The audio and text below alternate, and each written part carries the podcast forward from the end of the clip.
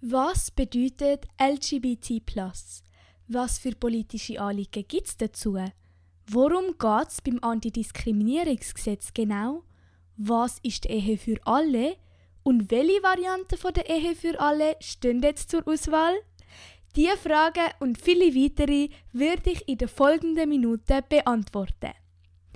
Hallo zusammen und herzlich willkommen zu einer neuen Folge Politik und mehr. Ich bin Tameli, bin 15 und werde heute rund um LGBT in der Politik reden. Schön habt ihr nach der Sommerpause wieder eingeschaltet. Heute widmen wir uns einem viel diskutierten Thema, das sich einige von euch gewünscht haben. Die Folge ist Teil einer Staffel rund um diesen Aspekt in der Politik. Ich habe mit verschiedenen Menschen geredet, die sich in der Politik und in unserer Gesellschaft mit dem Thema auseinandersetzen und sich dafür engagieren. Unter anderem habe ich Interviews geführt mit der Anna Rosenwasser. Sie ist Mitglied der Jungen SP, Präsidentin der Lesbo-Organisation Schweiz und politisch aktiv. Und Beat Feurer, er ist Direktor Soziales und Sicherheit in der Stadt Biel. Das ist vielleicht die andere Stadt Stadtrat, wenn ihr die Bezeichnung kennt. Und er ist dort für die SVP im Amt. Er ist auch Präsident von der Gay SVP. Ich habe die beiden Gespräche mit ihnen unglaublich spannend gefunden und sehr viel daraus lernen und mitnehmen. Diese Folgen werden in den nächsten Wochen erscheinen. Möchtet ihr keine neue Folge Politik und mehr verpassen? Dann abonniert jetzt Politik und mehr auf eurer Podcast-App. Denkt bitte auch in dieser Folge kritisch mit. Wenn ihr Fehler oder Unklarheiten entdeckt, dann teilt mir das bitte über Instagram oder Twitter mit. Die Accounts sind auch beide in der Folgebeschreibung verlinkt. Die Quellen für die Folge findet ihr in der Folgebeschreibung verlinkt. In dem Fall starten wir jetzt direkt ins Thema. Ich getraue mich jetzt mal zu behaupten, dass ihr alle schon mal vom Begriff LGBT oder LGBT gehört habt. Der Begriff oder die beiden Begriffe, die stammen aus dem Englischen. Bei LGBT steht L für Lesbian, G für Gay, B für Bisexual und T für Transgender. Das deutsche Wort als Pendant zu dem englischen Wort ist LSBT, also L für lesbisch, S für schwul, B für bisexuell und T für Transgender. LSBT wird aber fast nie oder nur selten verwendet, darum ist es auch nicht wirklich bekannt, würde ich jetzt mal sagen. Anstelle von Plus ergänzt man dann das oft zu LGBTQIA, also neben LGBT noch Q für Queer, I für Intersex und A für Asexual. Zusammengefasst bezeichnet LGBTQIA, soweit ich das verstanden habe, sexuelle Orientierungen und Geschlechtsidentitäten, die von der momentanen Norm in unserer Gesellschaft abweichen. Also namentlich von Heterosexualität, das ist Sexualität zwischen Mann und Frau, und den zwei Geschlechter, männlich und weiblich, wie sie in unserer Gesellschaft weit verbreitet sind. Wobei es dort, soweit ich weiß, auch nochmal einen Begriff gibt, und zwar cis-männlich und cis-weiblich. Wobei da auch wichtig zu bemerken ist, dass es neben LGBTQIA noch viele weitere Formen von sexuellen Orientierungen, Geschlechtsidentitäten und so weiter gibt. In der Schule habe jetzt ich persönlich und ich glaube auch die meisten von euch nicht wirklich viel zu dem Thema gelernt. Es würde den Rahmen von dieser Folge sprengen, wenn ich eine umfassende Sammlung an Begriffen rund um LGBT genauer erklären würde. Darum beschränke ich mich momentan auf die Informationen, die für das Verständnis der nächsten paar Minuten wichtig sind. Wenn ihr euch vertieft mit dem Thema möchtet befassen, dann empfehle ich euch einmal ein bisschen recherchieren gehen. Im Internet findet man auch sehr viele interessante ja, und jetzt für mich persönlich neue Informationen zu dem Thema. Dort ist es einfach sehr wichtig, dass man so ein bisschen Quellen anschaut, schaut, woher die Informationen kommen und wie immer kritisch mitdenkt. Auf der Suche nach einer Statistik, wie viel Prozent der SchweizerInnen sich der LGBT Plus oder LGBTQIA Community angehörig fühlen, bin ich überwiegend auf Zahlen über Homosexuelle gestoßen. Allerdings selten bin ich auf Zahlen zu der ganzen Gruppe LGBT Plus. In einem Artikel auf seiten.ch steht, dass ungefähr 10% der SchweizerInnen queer sind, sich also der LGBT-Plus-Community zugehörig fühlen. Zum Quellen überprüfen habe ich dann, weil es nicht so viele Schweizer Daten hatte, Zahlen von Deutschland als Vergleich angeschaut. Laut Statista.com haben sich im Jahr 2016 in Deutschland über 7,4% der LGBT-Plus-Community zugehörig gefühlt. Somit gehören queere Menschen einer Minderheit an, wo immer wieder mit Gewalt und Übergriff zu kämpfen hat. Da habe ich auch zahlreiche Zeitungsartikel dazu gefunden, die zeigen, dass so viele Attacken auf Menschen von der LGBT-Plus-Community auch in der Schweiz und in anderen Ländern passieren, was mich echt erschüttert hat. Im Februar von dem Jahr hat es eine Abstimmung in der Schweizer Bevölkerung gegeben und dort ist unter anderem eine Erweiterung vom Antidiskriminierungsgesetz aufgrund von der sexuellen Orientierung angenommen worden. Also, dass die Minderheit besser geschützt wird. Konkret heißt das, dass man eine Person nicht mehr aufgrund von ihrer sexuellen Orientierung in der Öffentlichkeit darf diskriminieren wenn ihr euch jetzt nicht sicher sind, was Diskriminierung bedeutet, dann empfehle ich euch die Folge zu Black Lives Matter und George Floyd anzuhören, weil dort erkläre ich den Begriff umfassend. Zum Beispiel, zum zurück aufs Thema kommen, ist es mit der Gesetzeserweiterung, die bereits im Juli in Kraft treten ist, verboten, sich am Fernsehen diskriminierend gegen alle Homosexuellen als Gruppe zu äußern. Übrigens heißt Erweiterung vom Antidiskriminierungsgesetz, weil es das Verbot von der Diskriminierung bereits vorher für Rasse, Ethnie und Religion gegeben hat. Es ist also erweitert worden. Der Matthias Rönach, die sozialdemokratische Fraktion und SP Schweiz haben die parlamentarische Initiative für die Gesetzeserweiterung von der sexuellen Orientierung eingereicht. Für die BefürworterInnen vom Antidiskriminierungsgesetz mit der Erweiterung ist es wichtig, dass man allgemein gehaltene homophobe Äußerungen strafrechtlich verfolgen können. Das ist ohne die Gesetzeserweiterung nicht möglich gewesen. Zumindest nicht, dass man es direkt auf die sexuelle Orientierung kann beziehen kann. Die BefürworterInnen haben gesagt, dass man somit gegen Diskriminierung von Homosexuellen in unserer Gesellschaft können vorgehen und das Prinzip von der Anerkennung aller Minderheiten können befolgen Weil darauf würde die Schweiz aufbauen. Die Volksabstimmung hat es gegeben, weil ein Komitee aus den Parteien EDU und der jungen SVP ein Referendum eingereicht haben. Das bedeutet, dass sie mit dem Antidiskriminierungsgesetz, das das Parlament angenommen hat, nicht einverstanden sind. Die EDU und die junge SVP haben damit argumentiert, dass man mit dem neuen Gesetz gegen die Meinungsvielfalt und die freie Meinungsäußerung verstoßen wird. Eben die GegnerInnen die unter anderem aus diesen beiden Parteien bestehen, sehen in dieser Gesetzeserweiterung eine Zensur von der Glaubens- und Meinungsfreiheit. Auch einen spannenden Input dazu hat der Beat Feurer von der SVP im Interview gebracht, wo ich für den Podcast aufgenommen habe und in den nächsten paar Wochen hochgeladen wird. Er hat Bedenken geäußert, dass man mit der Erweiterung vom Antidiskriminierungsgesetz bereits bestehende Ansichten in illegale Bereich drängen wird und das unter Umständen eher kontraproduktiv sein könnte. Mehr dazu in der Folge vom 23. August. Falls euch die Informationen zum Antidiskriminierungsgesetz zu schnell gegangen sind oder ihr noch nicht alles verstanden habt, dann könnt ihr zurückspulen und den Teil nochmal hören, euch allenfalls auch weitere Informationen von anderen Quellen dazu holen. Was ich euch sowieso immer empfehle.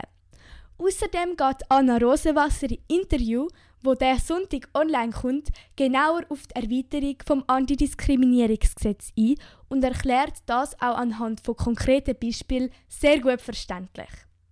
Neben dem besprochenen Thema in der Politik gibt es natürlich noch viele weitere politische Anliegen zu den Rechten der LGBT-Plus-Community. Eines davon stelle ich euch jetzt vor: die Ehe für alle. Die parlamentarische Initiative, wo ich mich jetzt darauf beziehe, ist von der grünliberalen Fraktion eingereicht worden. Und zwar werden gerade zwei verschiedene Varianten von der Ehe für alle diskutiert. In Diskussionen ist es also immer wichtig, zuerst zu klären, auf welche Form von der Ehe für alle man sich bezieht, damit man Missverständnis von Anfang an kann vermeiden kann. Die eine Form von der Ehe für alle wird von den GegnerInnen oftmals als Partnerschaft Plus bezeichnet, weil sie die grundsätzliche Form von der Ehe beinhaltet, allerdings ohne die rechtliche Absicherung von der Familie. Somit gibt es drei wesentliche Unterschiede zu der eingetragenen Partnerschaft, wo momentan existiert.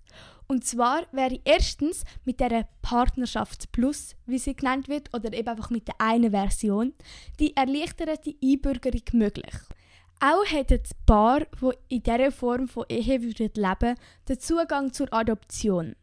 Witwe und Witwer aus dieser Form von Ehe wären dann aus der Ehe für ungleichgeschlechtliche Paar, also die, die es momentan gibt und wo wir momentan so haben, gleichgestellt. Die andere ist die Ehe, wie sie momentan nur für ungleichgeschlechtliche Paar zugänglich ist.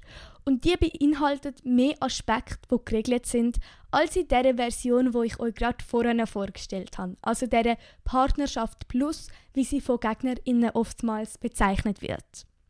Auf diese Form von Ehe, also auf der, wie wir sie momentan kennen, und die zweite Version, würde ich jetzt genauer eingehen. Weil neben einem Fest, wo meistens stattfindet bei einer Hochzeit, und der Möglichkeit auf Namensänderung gibt es noch viele weitere rechtliche und wirtschaftliche Folgen, wenn man heiratet.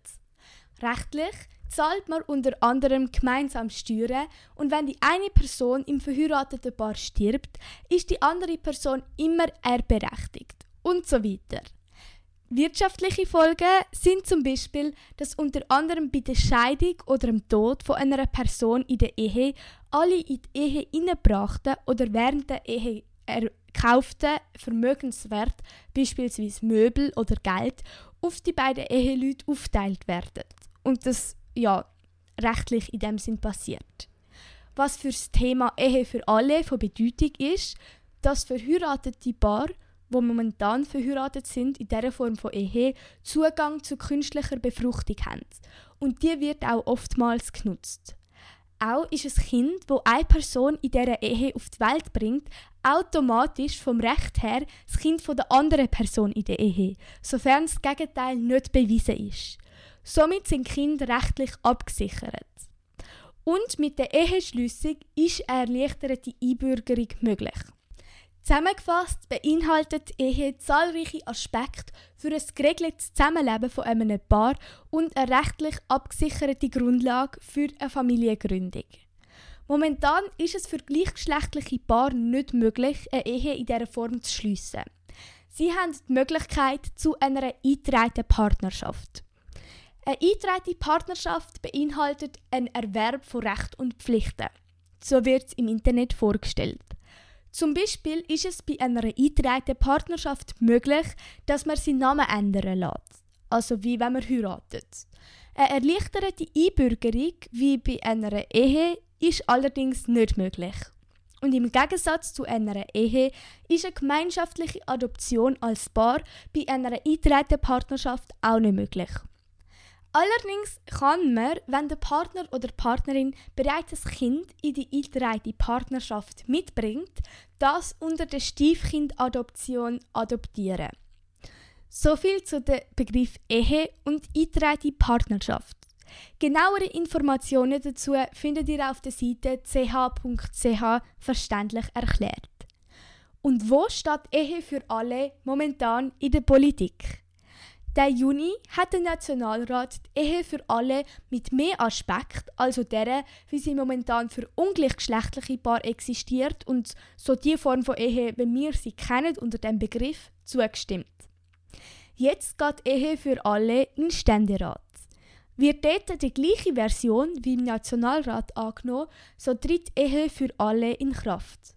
Sind sich die beiden Räte in der Version von der Ehe für alle allerdings nicht einig, so wird das Geschäft hin und her geschoben, bis sie sich einigen können. Man kann sich das vorstellen wie eine Art Ping-Pong.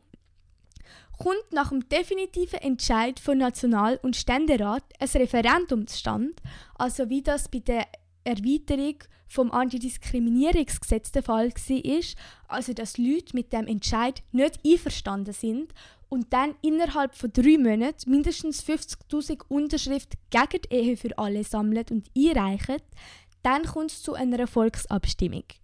Die würde vermutlich im Jahr 2021 stattfinden. Falls euch der Theorieteil zu der Ehe für alle und der eintreten Partnerschaft und die verschiedenen Formen etwas zu schnell gegangen ist, dann empfehle ich euch, ihn nochmal zu hören. Das erwähnte Referendum, das wird von der Partei EDU bereits vorbereitet. Also die EDU, die plant ein Referendum gegen die Ehe für alle. Sie ist gegen die Ehe für alle mit der Begründung, dass die Ehe eine natürliche Verbindung von Mann und Frau wäre, woraus Kinder entstehen würden. Ihrer Meinung nach brauchen Kinder Vater und Mutter für eine optimale Entwicklung, was ein Argument gegen die Ehe für alle mit allen Aspekten ist. Weil die beinhaltet eine Samenspende, wo auch für lesbische Paare zugänglich ist, wie sie heute für ungleichgeschlechtliche Paare auch zugänglich ist. Auch lehnt die EDU ab, dass der Begriff Ehe durch Lebensgemeinschaft ersetzt wird, was der Vorstoß zur Ehe für alle vorsieht. Partei bezeichnet die Änderung in einer Medienmitteilung als Verwässerung vom Begriff Ehe.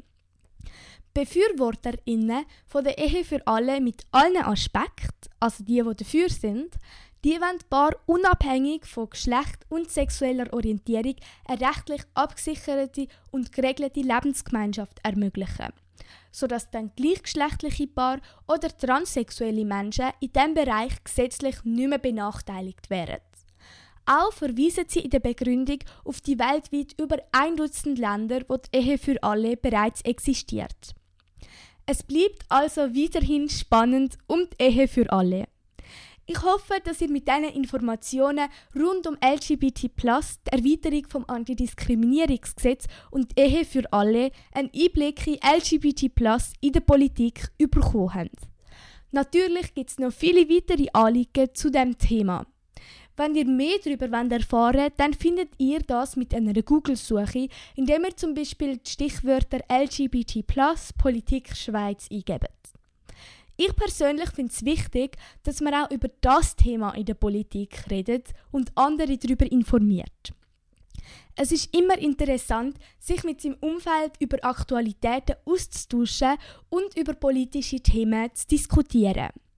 Zum Beispiel rede ich im Alltag, also sechs beim Essen, in der Schule oder mit Kolleginnen und Kollegen, gerne mal über die News oder frage sie nach ihrer Meinung, was sie dann dazu denken. So habe ich schon viel von anderen lernen und habe auch von ihrem Wissen profitieren. Auch hilft es einem, neben den eigenen Ansichten auch mal einen Einblick in andere Perspektiven und andere Denkweisen zu erhalten und seinen Horizont so zu erweitern. Probiert es doch mal aus, indem ihr mit irgendjemandem in eurem Umfeld über ein Thema redet, beispielsweise gerade über den Inhalt von dieser Folge oder irgendeine Aktualität in der Politik, die euch interessiert oder vielleicht sogar persönlich betrifft. Ich habe in letzter Zeit einige Interviews für den Podcast geführt, wo ich verschiedene Menschen kritisch nach ihrer Ansicht zu Themen in der Politik gefragt habe. Nächste Woche kommt das Interview mit der Anna Rosenwasser online. Wenn ihr das nicht möchtet verpassen, dann schaltet doch nächsten Sonntag wieder ein. Die aktuellsten Informationen und Updates findet ihr auf Instagram oder Twitter unter @politik und mehr. Auch für Anregungen, Themenvorschläge und konstruktive Kritik könnt ihr auf Social Media Kontakt aufnehmen. Danke fürs Einschalten, macht's gut und bis zur nächsten Folge. Ciao zusammen!